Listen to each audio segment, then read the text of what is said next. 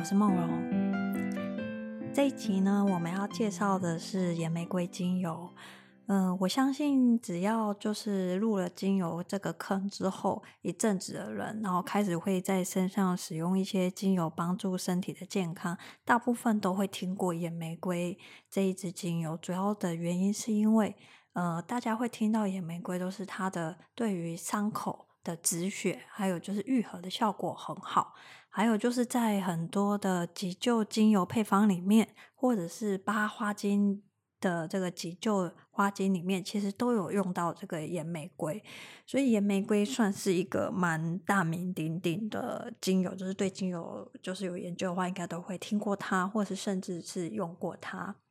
那今天呢，我们一样就是还是会就是会从岩玫瑰的这个生长环境，它自己本身植物的特色，还有香气，以及它的身体疗效，还有心理疗效，就是各个方面我们都会去介绍它。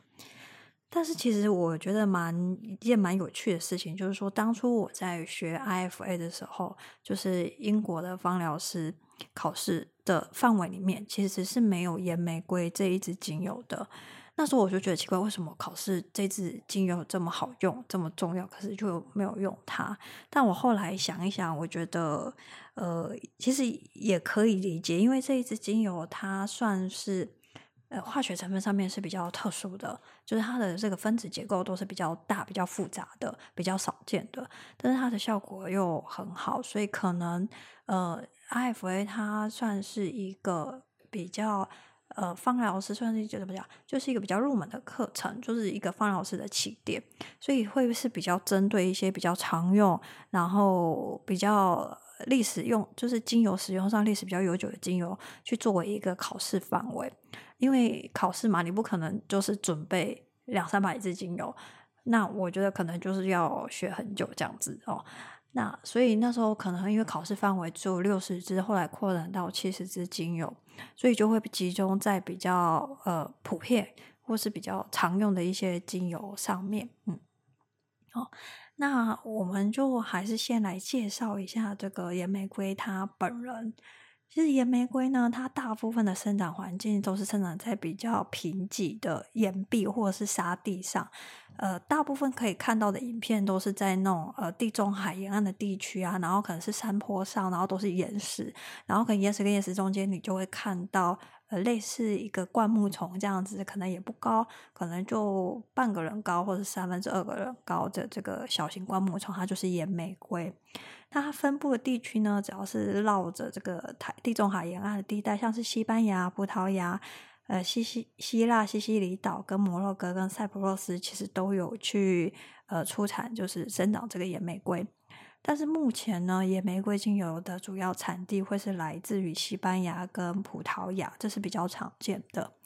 那这边要特别去讲，就是说希腊的克里特岛的岩玫瑰，其实一般来说它是不同的品种，就是拉丁学名它是不一样的，跟我们常见的呃芳疗里面会使用的精油的品种是不太一样的。而且呢，就是说一般来说岩玫瑰的花，它其实是有五片的白色花瓣，那每一个花瓣呢，其实就像纸一样，就有点皱皱的。那花瓣在靠近花朵中心的位置，你会发现有一个深紫色的斑点，就是每一个花瓣上都会有一个斑点。但是呢，在克里特岛上面的野玫瑰，它因为品种不一样，它其实是有分白色的花瓣跟这个粉紫色的花瓣。它们总共是有四个亚种，那有两个亚种是白色的花瓣，有两个亚种是粉紫色的花瓣。那今天我们就不讨论克里特岛野玫瑰，我们还是 focus 在就是呃这个野玫瑰常见的野玫瑰精油上面哦。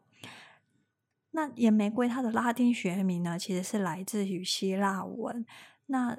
第一个字 sisters，其实就是在希腊文里面的意思，就是说它成熟的果实长成熟的果实长得像篮子的形状。它的拉丁学名第二个字呢 ladaniferous 其实就是来自于希腊文的意思，就是说它是有一个树脂状的渗渗出物，就是像那个野玫瑰它本身的枝叶会渗出那种呃。咖啡色接近黑色的胶状物质，它就是指这个东西。所以后来在指这个野玫瑰它分泌出来的胶状物质的时候，就会有人特别去用所谓的劳丹脂去称呼它，其实就是来自于这个拉丁学名的这个第二次 l a n d a n i f e r u s 然后后来就会用呃直译就是音译吧，就是泛指这个野玫瑰它产生的树脂叫做劳丹脂。那其实呢，呃，一般来说市面上会有。呃，跟野玫瑰相关的会有三种精油。那其实这三种精油的来源，就是说，野玫瑰植物本身上面真正的有效成分是什么呢？是这个植物的哪一个部位呢？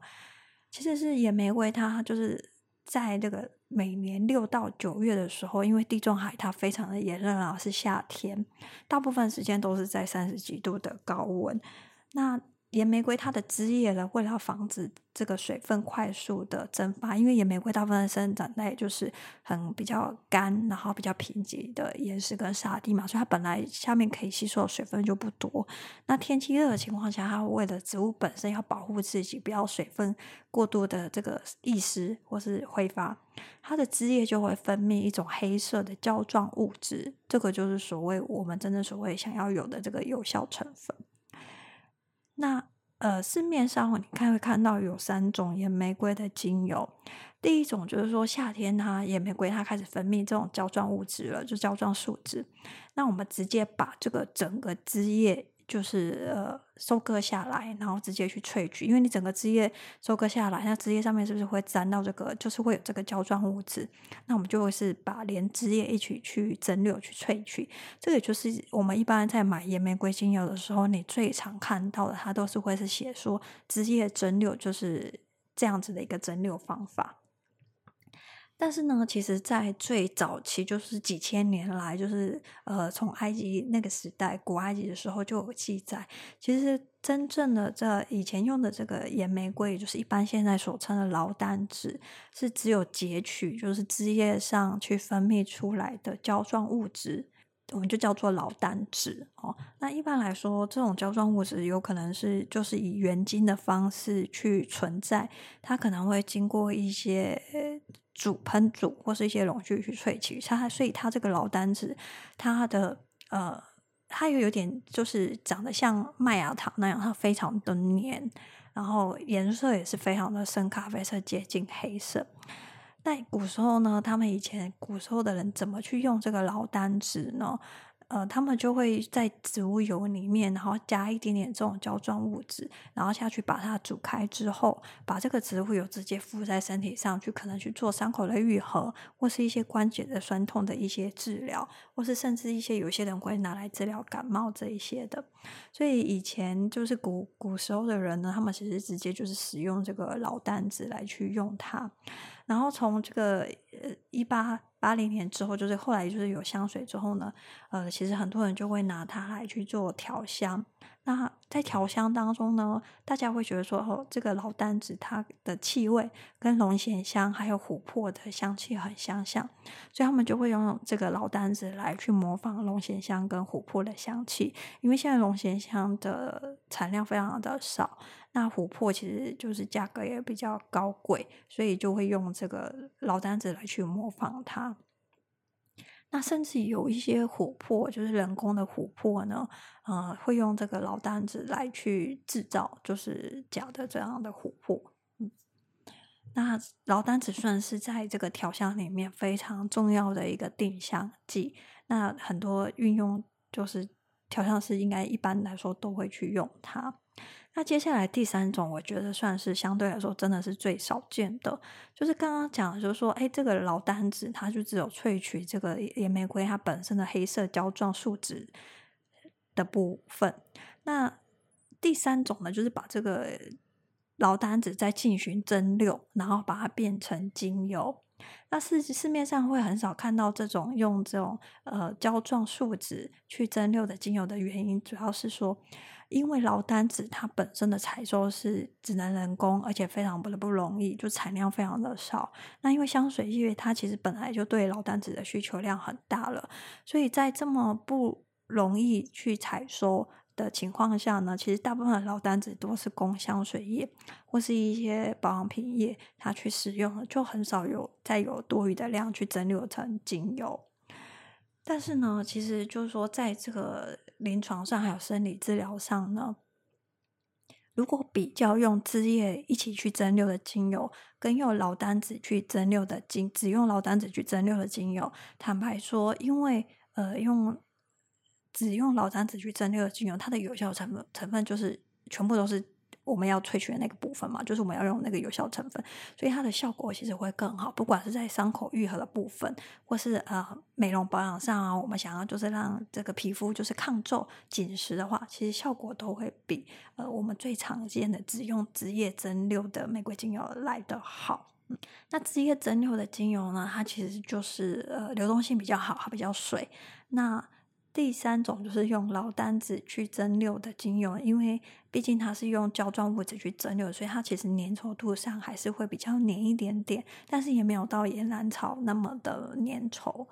就一般我在用这个精油滴头的话，嗯，可能枝叶蒸馏的岩玫瑰就是用最小的滴头，可能是零点六倍数的流速。那如果是岩玫瑰树脂蒸馏的精油的话，可能就需要用到一倍数，就是它它是比较粘稠一点，会比较容易滴出来。那接下来我们来去介绍一下，说为什么劳丹子它这么不容易的去采收？嗯，在古代的时候啊，其实。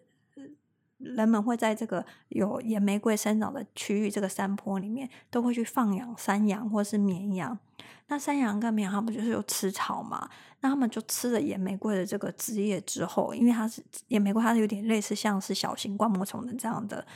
的生长姿态。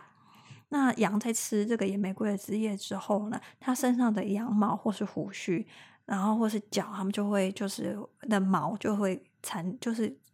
残留到这个老单子就会粘在上面，那人就人们就会把这个帮羊去梳理这个羊毛啊，然后就可以收集到这个树脂。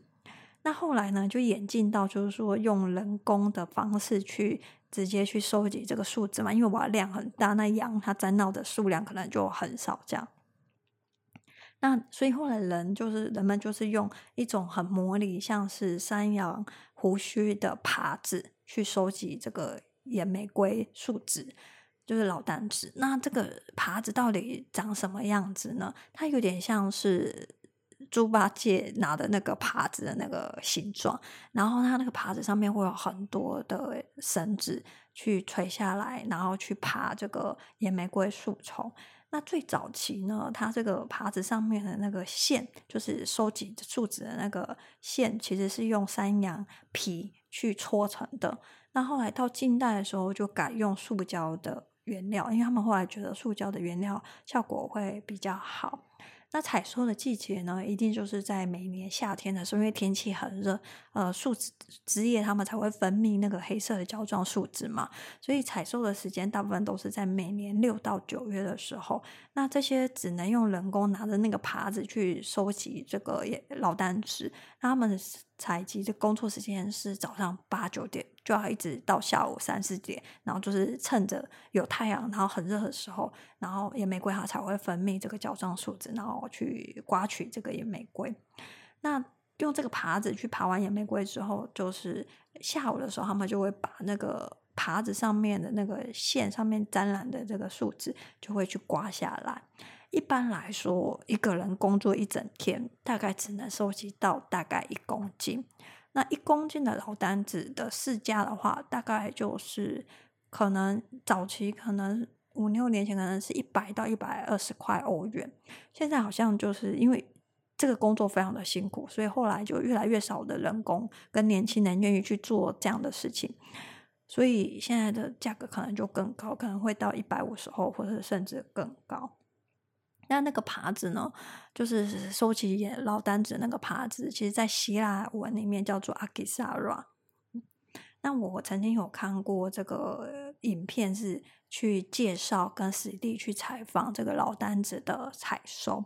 那其实如果有机会在课堂上或是在品香会里面，我们就可以把这个影片就是播放给大家看，可能大家会比较可以有概念，就是为什么劳丹子它现在。它的产量一直没有办法增加的原因，就是说，因为它必须要人工，就是工作这么长的时间，到在大热天、夏天的时候去采收。然后现在年轻人又不容不愿意做这样的工作。那早期是因为，呃，那时候经济可能比较不好，就是野玫瑰，呃，有生长的这个村落可能经济不好，那野玫瑰是他们唯一的经济来源，所以他们就。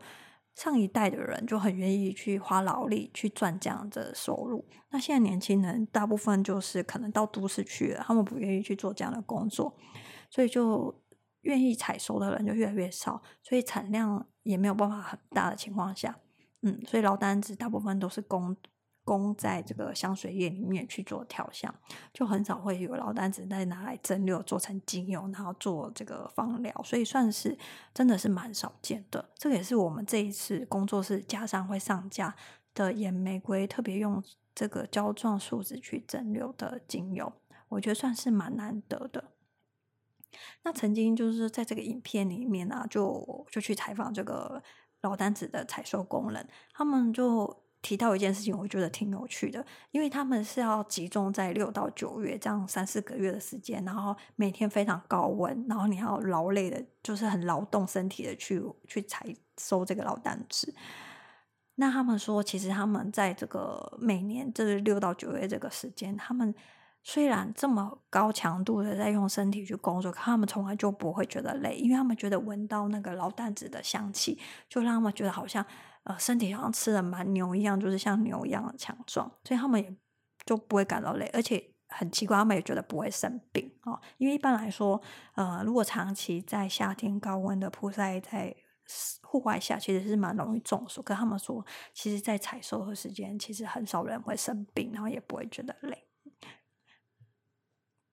好。这个是针对这个野玫瑰自己本身的去介绍，就是稍微给大家就是介绍一下老丹子，还有就是树脂蒸馏的野玫瑰精油，还有就是直接用枝叶采就是采收下来，然后全部一起进去蒸馏的精油的这种这种三种的区别哦。接下来呢，我们来介绍这个野玫瑰的香气特色。那一样就是我们这一集的这个野玫瑰的香气特色，还有生理疗效，都会是比较针对这个我们架上上架的野玫瑰树脂蒸馏的精油。嗯，那香气特色上呢，野玫瑰枝叶跟野玫瑰树脂蒸馏精油的这个香气特征其实是非常的不一样的。野玫瑰枝叶。蒸馏的精油呢，它的香气特征其实是来自于化学成分叫做二二六三甲基环己酮。那如果是树脂蒸馏的精油呢，它的特征香气呢是来自于化学分子的半日半日花烷型二铁。所以两个的香气的来源的主要分子其实是不一样的，所以它们的香气闻起来其实是可以很明显的不一样。那野玫瑰树脂蒸馏的精油呢，因为它是跟老丹子的这个植材就是原料其实是一样的，但只是说因为蒸馏过之后，那老单子里面的一些比较大的分子跟比较。呃，厚的分子它就会没有办法，就是被蒸馏出来。所以整体来说，树脂蒸馏的精油虽然跟气味上跟老单子非常的相近，但它会更更轻盈，然后会更就是比较透亮一点点。嗯，大家可以去有机会的话可以去比较。那野玫瑰之叶的精油呢，它一般来说，我觉得比较挑人。所谓比较挑人，就是说有一些精油它的香气比较特别，那可能就会让有一些人可能闻了之后就会比较容易产生就是喜欢或是不喜欢的这种喜好分明的状况会比较明显。那野玫瑰就是属于这一类的。一般来说，枝叶蒸馏的精油普遍可能大家就会觉得它的前味会有一点酸酸的，有点像是腌制物的那种酸味。然后中后味呢，稀释之后呢，就可能会比较带有一些木质的香气，或是比较像是龙涎香跟这个琥珀的香气。但我觉得整体来说是比较偏酸的。嗯，可能主要的原因是因为枝叶蒸馏的精油它带的这个呃单萜烯的。比例，还有就是可能倍半萜烯的比例会比较多一点，在化学成分上就会比较就是酸性偏酸性，带有酸性气味的化学分子是比较高的。但是呢，树脂蒸馏的野玫瑰就是用劳丹脂去蒸馏出来的精油呢，它的香气呢其实就比较柔和，它没有这么的酸，它有点像是琥珀加上香草的香气。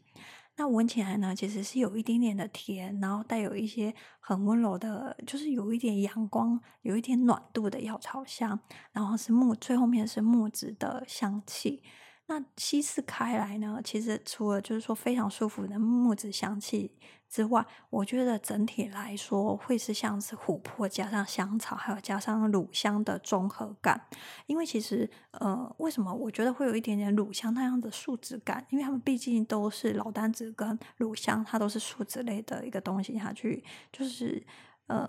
这个植物本身它分泌的一些汁汁状的这种。呃，物质，所以它就会带有那样的一个香气特色，所以它的这个老坛子蒸馏的这个精油，其实我觉得是非常的温和。那不管是呃在调香的时候，不管是要用老丹脂，或者是用这个树脂蒸馏的精油去做滴剂来去调精油香水的话，我都觉得这个滴剂它的收成时间是要比其他精油都要来得久，而且就是说它会越放越好闻。一般来说，不管是老丹脂还是呃，树脂蒸馏的精油去泡的丁剂，我都会建议至少要熟成六个月以上，那那个气味就会更稳定，然后会更柔和。那树脂蒸馏的定香效果其实是非常的好。那当然来说，就是老丹子，因为它的分子大分子更多，所以老丹子它的呃定香效果可能会比这个树脂蒸馏的会来更好一点。但是我觉得在调香上呢，因为呃老丹子它比较厚。然后树脂蒸馏精油它比较轻盈一点点，那就看你整体的这个香气的想要的特色跟呈现的一个呃氛围，你可以去选择这两种方式，看你是要用老单子还是用树脂蒸馏的精油，我觉得都可以。那我实际上就是有曾经在这个蚊香纸上去测试这个树脂蒸馏精油它的持香的效果，那我。发现它在，就是我把这个树脂蒸馏精油滴在蚊香纸上，它可以持香，就是超过一个礼拜。虽然就是刚滴出来一定就会最最香气最明显，然后你就会发现香气一层一层的变化。然后到后面可能三四天到五六天的时候，我觉得它真的是蛮像这个琥珀，然后加一点点这个香草的味道这样子。那有兴趣的人就可以回家就是。呃，就是把这个树脂蒸馏的精油，就是带回家去试试看。那我觉得这一次可以拿到树脂蒸馏的精油，我觉得是蛮蛮意外的，因为本来我是想要上架是职业的精油，因为我觉得野玫瑰就是每个人都会想要去用它，然后它也确实在这个伤口上的愈合还有抗皱上，其实都非常的好用。所以如果大家，对树脂蒸馏精油有兴趣，我觉得这一次是蛮难得的机会，毕竟它其实量也不是很大。那我也没有就是把握，就是说之后还会不会拿到它。那一般来说，这样子树脂蒸馏的精油，嗯，我觉得放五年是没有问题，但我没有尝试到放十年了。那因为通常很快我就用完了。哦，接下来呢，我们来讲这个。野玫瑰的生理疗效，我觉得可能大家就是提到野玫瑰，只会想到它对伤口愈合很好，然后可能是抗皱。可能因为就是说，像伤口止血这件事情是眼睛可以肉眼看到的，然后我觉得是比较有点像是立竿见影，就是比较明显，所以大家对于野玫瑰的第一印象就很简单、很清楚，就是它的这个在伤口的止血啊，还有就是促进伤口的愈合方面的效果非常的好。但是除此之外，其实野玫瑰它还有很多其他的的这个。功效我们等下再讲哦。那主要就是为什么野玫瑰它可以就是可以促进伤口止血跟愈合呢？其实是它就是野玫瑰这个精油，它的这个跟血液之间有非常好的亲和力，然后它的收敛效果很好。所以就是说，除了就是一般我们可能不小心跌倒啊，或是擦伤啊，或是不小心受伤有伤口的时候，我们可以直接用来止血之外，其实在这个一般来说，像是流鼻血。呃，痔疮或是一些静脉曲张血管炎的这种体内的这种血管的破裂的这种炎症呢，其实其实岩玫瑰有非常好的这个收敛性，尤其它可以帮这个静脉曲张的这个血管就是收敛，然后去缓解静脉曲张的这个的状态。嗯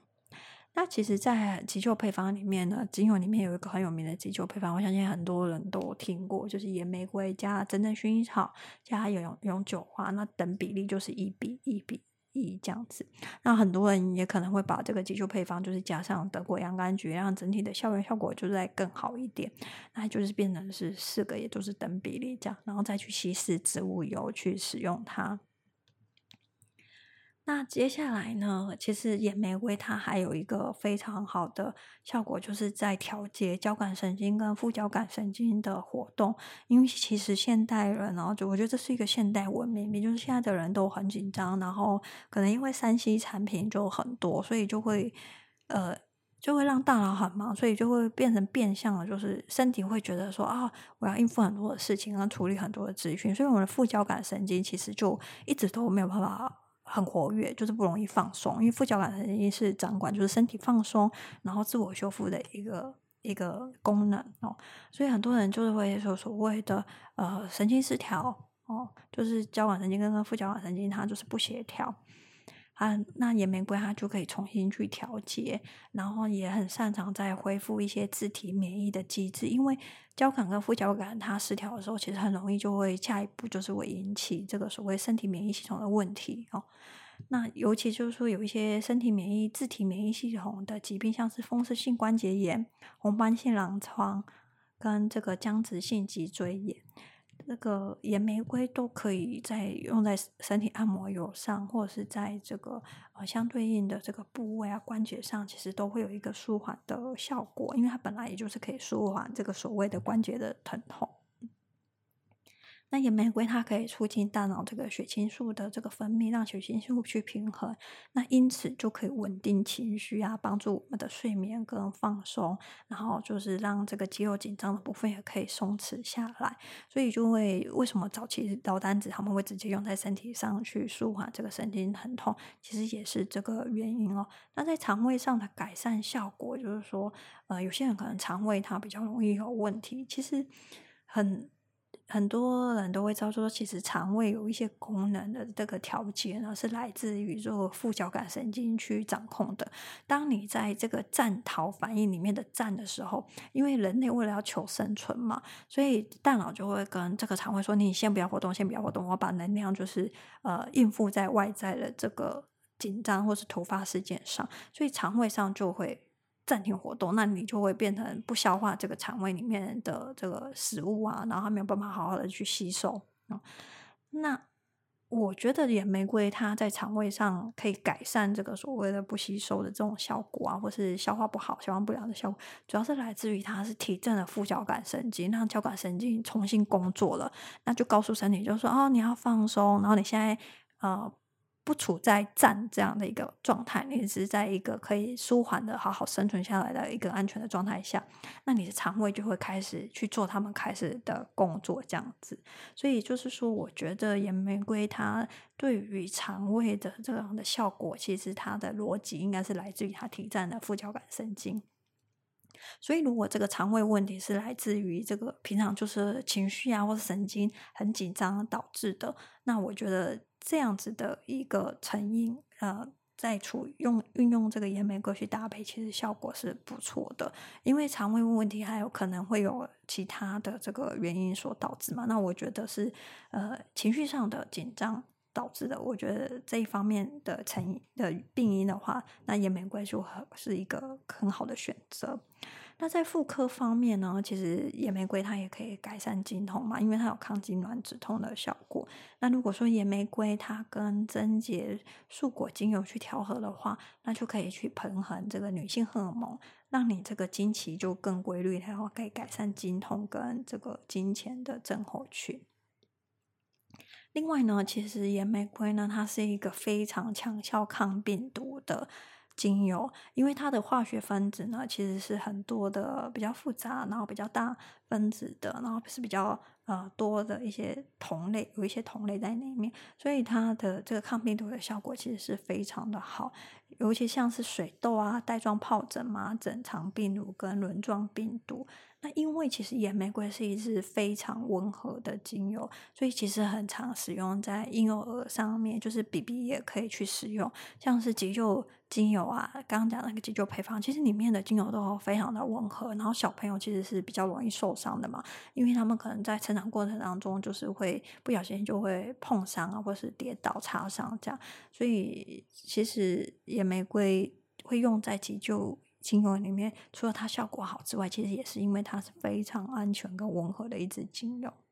那在这个美容皮肤上面呢，其实岩玫瑰它在抗皱、还有紧实肌肤啊，还有就是干燥肌肤的保湿上面，其实效果是非常的好。因为尤其是就是说，因为我们要用的就是岩玫瑰它本身这个胶状树脂的部分。那你知道这种胶状树脂它就是有抗皱成分，像乳香跟没药它都有抗皱。那因为我觉得，嗯，相由心生嘛，就是说，因为你看它那个老单子的胶状树脂，它其实是非常的粘稠，然后你看影片的话，就是整坨，所以我觉得它的那个粘性就是会非常的好，就可以把我们的皮肤的这个皱纹就是整个就是撑开这样，所以我觉得它的抗皱效果，嗯，比乳香还要再再更好，这样我自己觉得了哈。我觉得是实证上可以大家自己去体验的。那当然就是你可以替换交替去使用，或者是说你把这个野玫瑰跟乳香一起去调配，我觉得这种小的协同效果其实是很好的。那也有一些医学研究，他在研究说说，其实野玫瑰。呃，显示它是可以处理黑色素相关的问题的。那其实，如果大家有听说，就是有一些黑色素的病变啊，或者是黑色素瘤啊，嗯，有医学研开研究开始显示，就是说野玫瑰可能可以让这一部分黑色素的相关问题，就是去减缓跟一个预防。那野玫瑰可以也可以保护，就是肌肤免受高温的伤害啊。譬如说，你看像那些采收野玫瑰的。工人，他他们其实就是呃，就是不会去晒伤，然后也不会中暑。那如果说你今天去外面玩，夏天就是晒伤，皮肤晒伤了，那你也可以用这个野玫瑰去做一个修复。那你就是调在这个植物油里面，野玫瑰精油调在植物油里面，然后涂抹在这个呃晒伤的部分，就可以帮助它去呃消炎啊，然后去保湿，让它比较容易去恢复。那我自己在这个实证上呢，我就是有把岩玫瑰用在所谓的干癬上，因为啊，呃，僵直性脊椎炎它其实是有非常多的所谓的症状，它除了可能会有红彩炎，然后身体其实很容易长干癬。那我曾经就是在这个僵直性脊椎炎患者的的身体上的干癬，我有用了这个岩玫瑰的这个配方。我发现呢，就是用树脂蒸馏的野玫瑰跟枝叶蒸馏的野玫瑰，树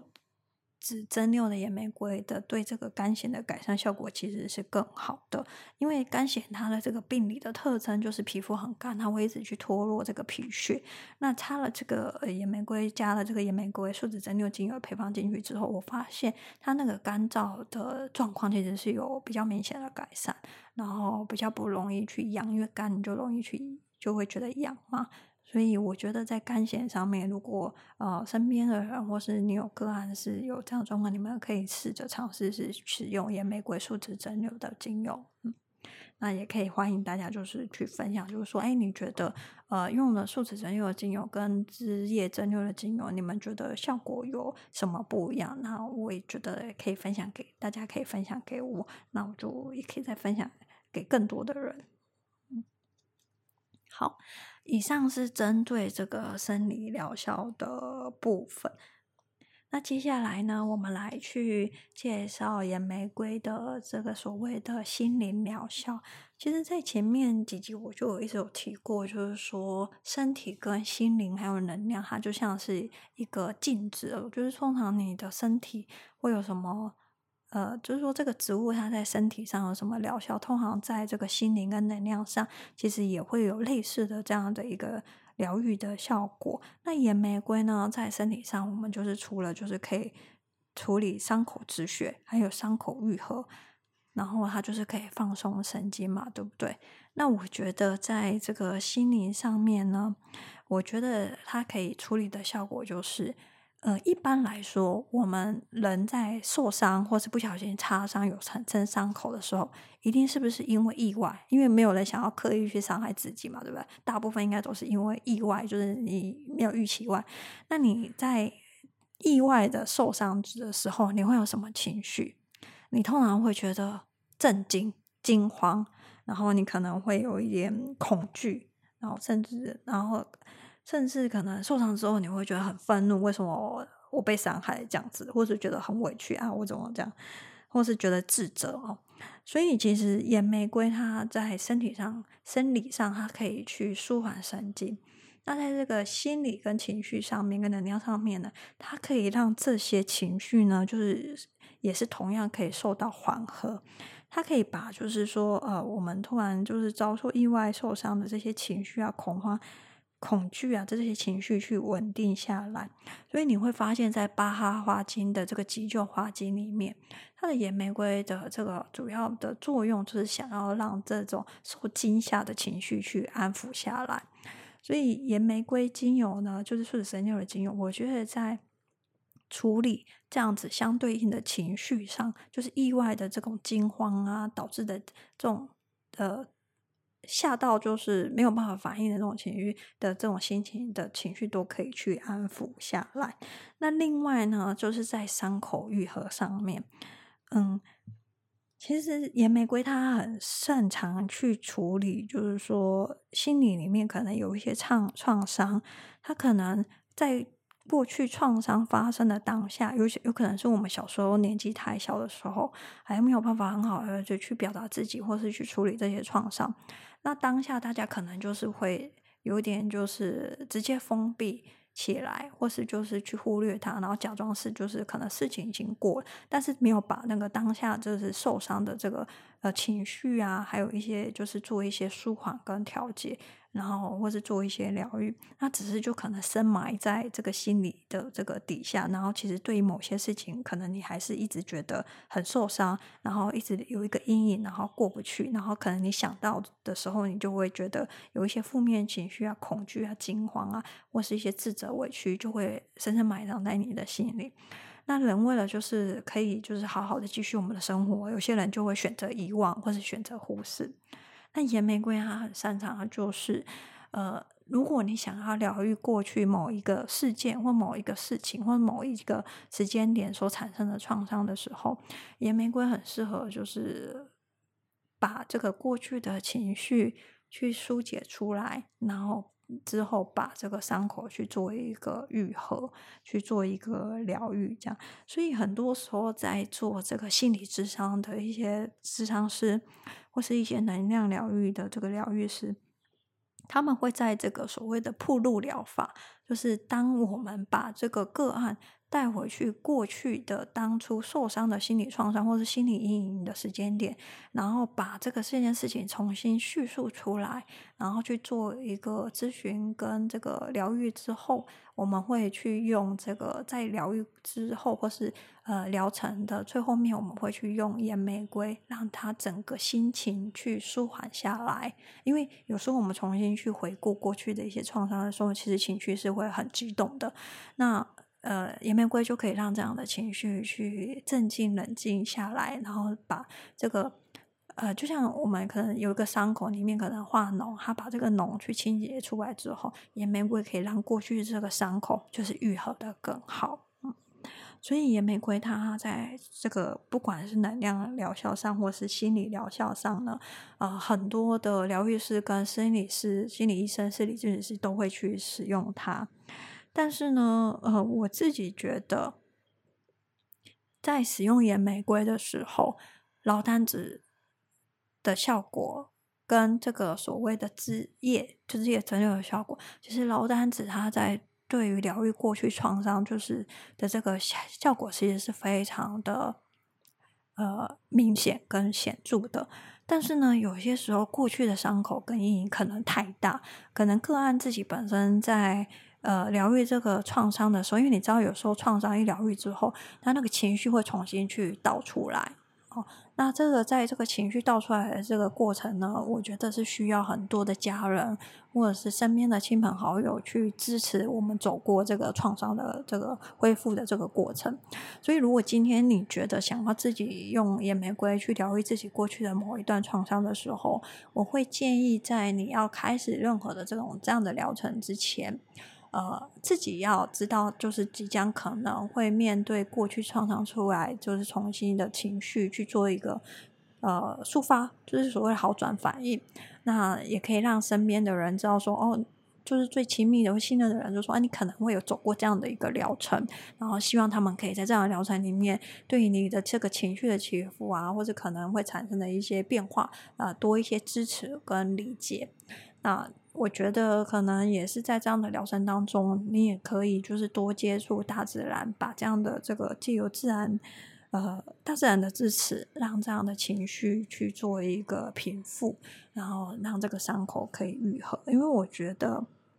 伤口要愈合，一定是里面要清理干净嘛。那如果有一些东西还埋在这个伤口里面，虽然表面可能愈合，但事实上它可能有一些脓啊，或者一些不干净的东西，就是停留在这个伤口的深层跟里面。那势必就是你就是就常常就会觉得那里好像有个东西在，然后过不去这样子。那这个这个就是野玫瑰的这个生理，就是能量跟这个心理疗效。事实上，呃，很多的不管很多的老师或很多的课程都会讲到野玫瑰的这个能量跟情绪的疗效。那我们这边就简单这样子去讲它，因为这种个案其实是蛮多的。那我觉得这边可以特别提一件事情哦，就是稍微提一下，就是说有些呃有些人在这个自我了解的过程当中，或是在很多的能量疗愈过程当中，可能会去开发自己的这个感官能力，但是有可能就是感官能力就是开发之后，呃，可能自己本身的这个气场跟能量并不是很稳定。那就会可能对这个生活中会有一些些的干扰。那野玫瑰呢，它可以帮助，就是说，呃，你的这个感官能力就是开发的很快，但是你的自己本身的稳定度跟不上的时候，就是会有一个落钩嘛，会有一个脱钩。那野玫瑰它可以帮助稳定这个我们的眉心轮跟松果体，会让你整体就是在这个开发超。就是超感官能力的时候，在过程当中会再更稳一定一点。那这一方面我们就不讲太多，因为有点就是比较虚幻。嗯，那我自己其实是越来越喜欢野玫瑰，尤其是不管是老单子或是树脂蒸馏的精油。嗯，我觉得用过树脂蒸馏的精油，可能就用不回去枝叶蒸馏的精油了，因为那个嗯气味，还有就是那个能量跟那个感受，我觉得是真的很不一样。所以，嗯，我觉得劳丹脂跟这个树脂蒸馏精油，它的效果真的很好，所以我算是在日常生活中蛮常用的，也用蛮多的。那大家可以就是没有用过这个树脂蒸馏的精油的朋友们，就是可以就是试试看，我觉得可能你们会感受也不太一样。嗯，好。以上是针对这个野玫瑰树脂蒸馏，我们特别就是录了这一集 podcast 去介绍，因为它真的蛮少见的。那也给大家就是多一些这对野玫瑰的认识，因为它其实不只处理伤口，它有一些可能比较内在的呃神经系统，或者是一些可能美容保养上的用法，我觉得其实都很好用，而且一些筋骨酸痛其实也都很好，而且效果都蛮好的。那大家就是如果多对这个野玫瑰树脂蒸馏的精油，呃，还有什么问题的话，都可以留言给我们。那一样就是我们之后会再去再去给大家呃去回答这样。那我们今天介绍野玫瑰就先介绍到这边了，谢谢大家收听这一集的呃紫光音，那我们就下一集见。